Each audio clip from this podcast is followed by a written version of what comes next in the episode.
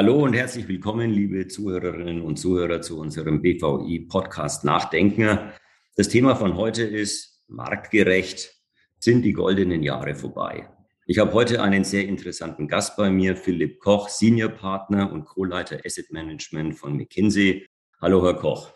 Hallo, guten Morgen, grüß Herr Koch ist zugeschaltet aus Amerika. Wir führen das ganze Gespräch über Video, aber ich denke, die Aufzeichnungsqualität dürfte gut sein.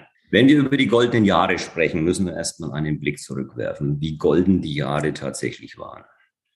In den letzten zehn Jahren von 2011 bis 2021 haben sich die AUM im BVI-Universum von 1,8 auf 4,3 Billionen Euro erhöht. Von 1,8 auf 4,3 Billionen in zehn Jahren. Das durchschnittliche Netto-Mittelaufkommen lag jährlich bei 129 Milliarden Euro oder anders ausgedrückt über 10 Milliarden Euro im Monat. Das ist in der Tat eine unfassbare Verbesserung der Situation und der Markt ist wirklich sehr, sehr stark gewachsen. Ist das jetzt vorbei? Dann schauen wir uns mal die Zahlen für 2022 an. Der Januar begann noch mit Rekordzuflüssen von 30 Milliarden Euro in Publikumsfonds und Spezialfonds. Das war der beste Januar überhaupt. Auch Januar bis Mai war noch eine sehr, sehr gute Periode. Wir hatten da insgesamt Zuflüsse von 57 Milliarden Euro, also fast doppelt so viel wie beispielsweise im gleichen Zeitraum 2020. Aber dann kam der Juni. Wir haben die Zahlen, die offiziellen Zahlen noch nicht zusammengestellt. Es haben noch nicht alle Mitglieder uns ihre Nettomittelaufkommenszahlen geliefert. Aber bei dem, was wir bislang wissen, wird der Juni eine Nullrunde. Also zum ersten Mal seit langer Zeit Null Mittelaufkommen. Es ist natürlich offensichtlich zurückzuführen auf die Turbulenzen an den Märkten, die wiederum zurückzuführen sind auf Energieversorgungsängste, auf den Krieg in der Ukraine, auf die hohe Inflationsrate, auf den schwachen Euro und so weiter. Das wissen wir alle. Die Frage ist nun, die ich mit Herrn Koch besprechen möchte, was bedeutet das für die Fondsgesellschaften? Was bedeutet das für die Ertragslage der Fondsgesellschaften? Was bedeutet das für die Ausrichtung der Geschäftspolitik der Fondsgesellschaften und die Zukunft? Fangen wir mal an mit der ersten Frage. Womit rechnen Sie jetzt, was die Ertragslage angeht? Woher kommen wir und wie glauben Sie, wird sich das entwickeln? Ich glaube, woher kommen wir, ist eine Situation der, der absoluten Stärke. Die Asset Management Industrie, Sie hatten das ja schon angedeutet, über die letzten zehn Jahre hat enormes Wachstum auf der Asset-Seite gesehen, auf der Netto-Mittelzuflussseite und auch auf der Ertrags- und Profitabilitätsseite. Und 2021 war nochmal ein Rekordjahr zum Ende dieser Dynamik, die Sie gerade geschildert hatten. Denn in 2021 ist es fair zu sagen, hat die Industrie so ein bisschen die Lichter ausgeschossen. Wir haben Ertragswachstum auf der Topline von über 16 Prozent gesehen, europäisch. Wir haben Profitpools anspringen sehen von über 30 Prozent, weil im letzten Jahr eigentlich alles zusammengekommen ist, nämlich starke Märkte, Netto-Mittelzuflüsse. Und die Situation im Vergleich zu dem, was wir noch vor zwölf Monaten hatten, hat sich natürlich dramatisch verändert, so wie Sie es jetzt auch geschildert haben, was die Nettomittelzuflüsse, was das generelle Wachstum und auch das ganz, das generelle Sentiment angeht. Insofern ist es jetzt nicht überraschend, wenn ich sage, dass wir für 2022 einen Ertragsrückgang erwarten, der in der Größenordnung zwischen fünf beziehungsweise auch in anderen Szenarien bis 20 Prozent aussehen könnte auf der, auf der Ertragsseite, was natürlich bei der Kostenstruktur der Industrie schon bedeuten kann, dass wir Druck auf der Profitabilität haben, die sich in ähnlicher Größenordnung und wenn nicht sogar leicht höher bewegen könnte. Und insofern wird 2022 keine Fortschreibung der Vergangenheit, sondern in der Tat Druck ausüben auf die Entwicklung, die wir in den letzten zehn Jahren gesehen haben. Diese Meinung teilen auch äh, Goldman Sachs und die Financial Times. Das ist sehr passend, dass heute ausgerechnet diese Analyse von Goldman Sachs erscheint und dieser Artikel in der FT. Die FT schreibt, Deteriorating flows lead to job and bonus cut warnings. Und die ähm, Analysten von Goldman Sachs erwarten ein steigendes Aufwand-Ertragsverhältnis nach dem Kursrutsch. Die äh, Analysten von Goldman empfehlen vier Maßnahmen. Erstens das Asiengeschäft stärken, zweitens Privatmarktgeschäft stärken, drittens ETF-Geschäft stärken und viertens ESG-Produktpalette stärken. Das wären so die vier Erfolgsbringer nach Ansicht von Goldman Sachs. Sehen Sie das genauso? Ich glaube, man muss hier ein bisschen unterscheiden zwischen dem, was ich glaube kurzfristig und mittelfristig relevant wird, gegeben der Situation, in der wir uns im Augenblick befinden. Weil viele von den vier Themen, die Sie gerade angesprochen haben, haben natürlich einen, einen langfristigen Charakter. Das Thema ESG ist jetzt nicht etwas, was uns aus der Ertrags- und Profitabilitätsdruckecke ganz unmittelbar bringen wird. Äh, und das Aufbau eines Asiengeschäftes wird auch länger dauern, um es tatsächlich als einen diversifizierten Faktor für die Profitabilität der deutschen und europäischen Asset Manager darstellen zu können. Und insofern, diese vier Themen sind sicherlich hochrelevant für die Industrie, aber für das, was wir im Augenblick vor uns haben, äh, glaube ich, ist dieser, diese Überschrift, die, die Sie gerade gebracht haben, ich glaube, aus der FT heute, sicherlich ein Thema. Gleichwohl sollten wir immer eins berücksichtigen. Und wir haben schon vor zwei, drei Jahren zu Beginn der Covid-Krise vermutet, dass es einen erheblichen Druck auf, auf Topline und Ertrag und Profitabilität geben würde. Und wir haben äh, auch Verwerfungen an den Kapitalmärkten gehabt, sind dann aber natürlich auch aus den makroökonomischen Stimulusprogrammen relativ stabil wieder und relativ schnell rausgekommen. Und insofern sofort über Personalmaßnahmen und Kostenmaßnahmen nachzudenken, soweit sehen wir die Industrie im Augenblick noch nicht. Das ist beruhigend zu hören von Ihnen, Herr Koch. Wobei, also man muss, man auch da, ich glaube, was spannend ist, ich sprach ja an, ich sitze hier gerade in New York, was spannend ist, ist schon, dass die amerikanischen Asset Manager sich schon sehr, sehr stark und sehr intensiv die Frage bearbeiten, was ist das Target Operating Model der Zukunft?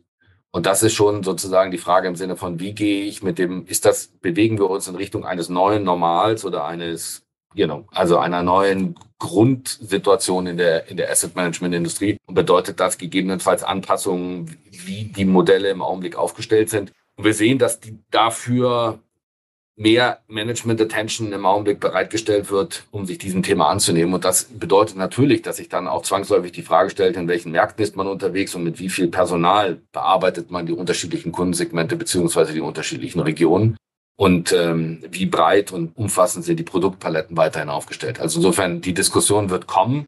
Aber auch hier, ich glaube, wir haben jetzt die Sprache von dem ersten Monat im Juni, dass wir jetzt das erste Mal überhaupt keine Nettomittelzuflüsse haben es ist, glaube ich, noch zu früh, um zu sagen, wie stark sich die Situation verändern wird und wie drastisch die Maßnahmen sein müssen. Mhm. Weil Sie den amerikanischen Markt ansprechen. Unterhalten wir uns doch kurz über die ausländischen Anbieter auf dem deutschen Markt. Mittlerweile stammen 114 Anbieter bei uns aus den USA, 100 Anbieter aus England, 78 aus Frankreich, auch andere Länder sind im deutschen Markt stark vertreten. Er ist nach wie vor strategisch der wichtigste Markt in Europa, sehr beliebt. Was wird es jetzt bedeuten? Glauben Sie, dass dieser Zug nach Deutschland weiter anhält? Glauben Sie, dass es weiter Fondsgesellschaften geben wird, die hier Tritt fassen wollen? Oder glauben Sie, dass jetzt durch diese Korrektur das vielleicht langsamer werden wird?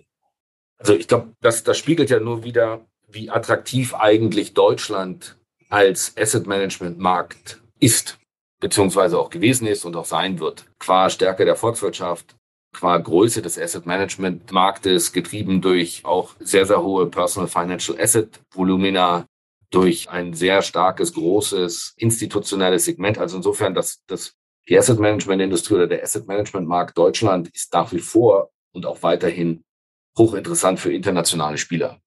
Gleichwohl vor dem Hintergrund natürlich, dass äh, alle im Augenblick erstmal abwartend unterwegs sind, geht es, glaube ich, eher darum, im Augenblick zu hinterfragen, wie passe ich Internationalisierungsstrategien an vor dem Hintergrund des Profitabilitätsdrucks, den wir haben werden. Und insofern glaube ich, dass es weitere Wachstumsfantasien wahrscheinlich eher mit angezogener Handbremse geben wird. Sprich, ich vermute, ohne dass ich das, und das ist sozusagen mehr ein Gefühl, als dass ich da eine Faktenbasis habe, dass Markteintritte eher weniger werden in der unmittelbaren Zukunft, als dass sie zunehmen werden. Gleichwohl gibt es den langfristigen Trend und der wird auch sicherlich anhalten und sich dann auch irgendwann äh, wieder, wieder erholen, dass Internationalisierung im Asset Management ein ganz großer Werttreiber ist. Und wir sehen insbesondere natürlich, dass die amerikanischen Häuser ihre sehr, sehr starken Cash-Positionen in ihrem Balance Sheet äh, nutzen, um Internationalisierung sowohl organisch als auch inorganisch voranzutreiben. Genau. Glauben Sie, dass amerikanische Asset Manager ihre starke Cash-Position nutzen für Übernahmen in Deutschland? es muss ja immer, für einen Käufer, für einen Käufer braucht es ja auch einen Verkäufer. Und ich glaube, natürlich gibt es, natürlich gibt es sozusagen immer wieder Diskussionen, inwieweit es dort inorganisch oder es gibt, es gibt immer wieder Diskussionen bezüglich inorganischen Überlegungen.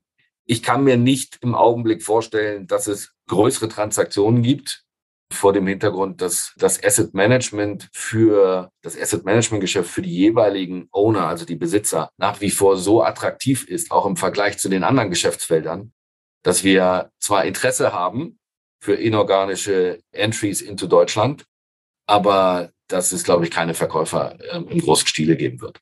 Schauen wir uns mal den Privatmarktbereich an. Wird ja immer wichtiger auch für unsere Branche. Viele reden von einem Zusammenwachsen von Private Equity und dem liquiden Fondsgeschäft. Glauben Sie, dass jetzt möglicherweise auch im Private Equity Sektor aufgrund der steigenden Zinsen und der kleiner werdenden Hebel dort Übernahmemöglichkeiten bestehen? Könnten äh, Asset Manager Private Equity Firmen aufkaufen, um sich auf diesem, in diesem Gebiet zu stärken?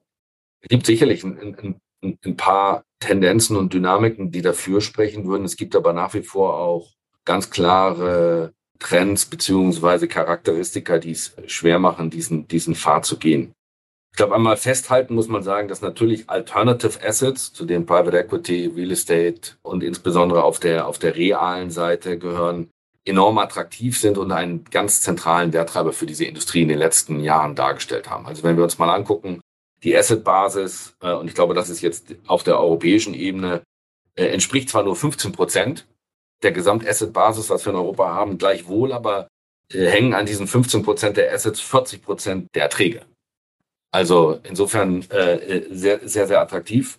Und natürlich wird das Umfeld für alternative Assetklassen, ob, ob Private Equity, ob Real Estate vor dem Hintergrund des Ende des einfachen Geldes und der Möglichkeiten über Leverage weitere Returns zu generieren, beziehungsweise auch der verteuerten Finanzierung, ist das, wird das ein Umfeld, das natürlich auch schwieriger wird. Das heißt aber nicht notwendigerweise, dass jetzt die Asset Manager, die bisher noch nicht diese Kompetenzen hatten, zukünftig die besten Besitzer dafür werden.